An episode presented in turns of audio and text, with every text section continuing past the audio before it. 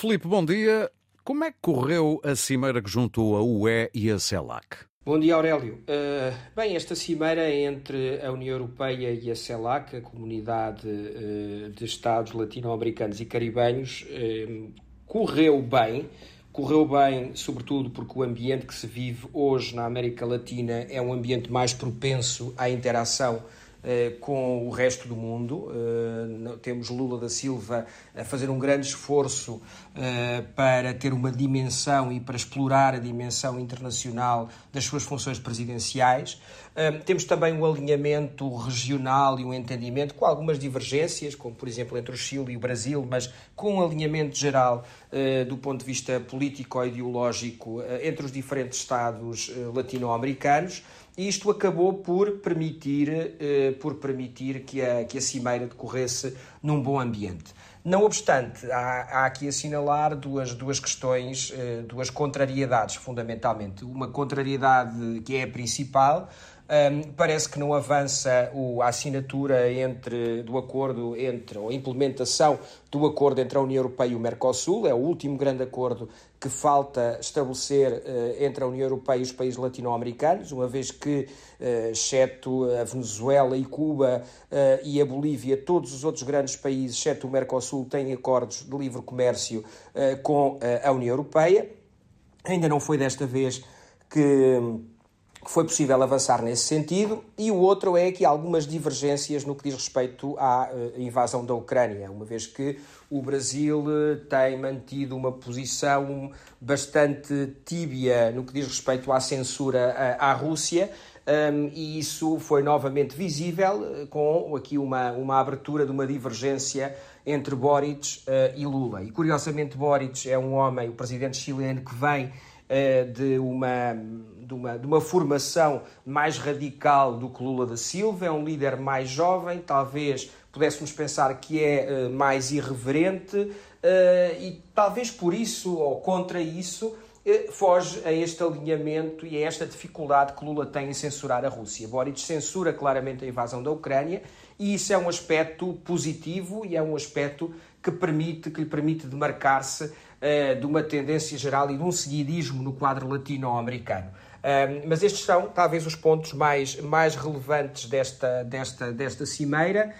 um, ah, em que, de facto, falta, falta por, está por cumprir, e não parece que esteja para breve cumprimento, uh, deste entendimento entre a União Europeia e o Mercosul. E isto, obviamente, prejudica Portugal que tem no Brasil o seu principal parceiro político, cultural, histórico, mas também económico, um, e uh, este acordo seria importante para as empresas exportadoras portuguesas uh, e continua por, uh, por implementar, não se prevendo para breve que venha, que venha, que venha a estabelecer-se e que, venha,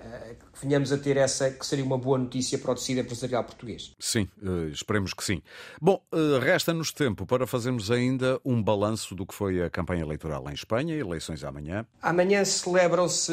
as eleições legislativas em Espanha. Foi uma campanha peculiar, uma campanha que teve início de uma forma imprevista, depois, na sequência da derrota, da grande derrota da esquerda espanhola e, sobretudo, do Partido Socialista Espanhol, eh, do PSOE, nas últimas eleições eh, regionais eh, e municipais de maio, de final de maio. Um, e esse, esse acelerar dos tempos políticos conduziu a uma campanha atípica, uma campanha para a qual os partidos pareciam não estar preparados, uma vez que o, o, o, o calendário regular ditaria que as eleições tivessem lugar em novembro ou em dezembro, uma campanha celebrada no verão, eh, em plenas ondas de calor que têm assolado Espanha, Uh, e isto conferiu-lhe um tom, um tom peculiar, uh, ao qual, evidentemente, se junta um presidente em funções que uh, parece estar aqui em risco de perder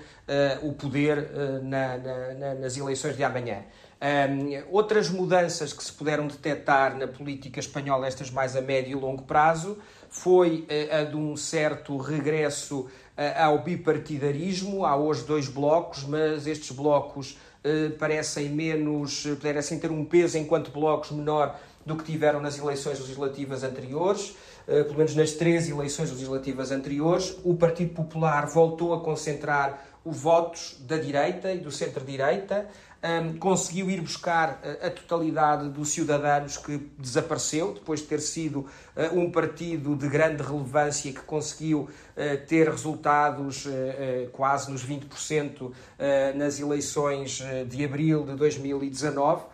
O Partido, o Partido Popular voltou e reabsorveu esse, esse eleitorado que tinha saído justamente do Partido Popular, e por outro lado, as sondagens indicam que o Vox que tinha crescido muito nas últimas eh, nas eleições de 2019, sobretudo nas eleições de dezembro, terá perdido, aliás, de novembro de 2019, terá perdido também, estará a perder força em função desta ideia que o eleitorado de direita, mesmo mais à direita, tem, que pode haver uma reconquista do poder pelo Partido Popular de Alberto Núñez Feijó. Uh, este, este, é o cenário, parece provável que venha a existir uma maioria entre a direita e a extrema-direita. A existir, o Partido Popular não se fará arrogado e irá muito provavelmente aceitar o Vox, não só na sua base, na base parlamentar, uh, com um acordo uh, parlamentar para sustentar o governo, mas também na própria, na própria, no, no próprio governo sendo provável, eh, se aplicamos a norma que se tem verificado na série de governos eh, regionais, que eh, a extrema-direita venha a ter uma parte de poder em Espanha, ocupando algum ou alguns ministérios em função do peso que tiver nessa maioria de direita e centro-direita, de extrema-direita e de direita, que eventualmente se irá conformar nestas eleições. Caso isto não venha a acontecer uh, e, haja aqui uma, uma maioria entre a direita e a extrema-direita relativa, mas que seja muito próxima, há também um conjunto de pequenos partidos, os não independentistas, obviamente, e os não nacionalistas regionais, mas há alguns partidos que, poderão, que poderão ser importantes Uh, nomeadamente uh, no que diz respeito à, à, Coalição Canária, que é uma coligação de centro-direita das Canárias, que poderá, se houver aqui uma, uma, uma, grande proximidade, por fazer com que o poder acabe por prender para a direita. Caso Sánchez surpreenda e caso a esquerda consiga vir a ter mais, ter uma maioria conformada com nacionalistas periféricos independentistas, uh, prevê-se que estes partidos sejam muito mais exigentes agora uh, naquilo que vão ser, naquilo que são as políticas que pedirão uh, a um eventual novo executivo de esquerda e eventualmente a um executivo presidido por Pedro Sánchez. Muito bem, amanhã teremos os resultados. Muito obrigado, Filipe. Um bom fim de semana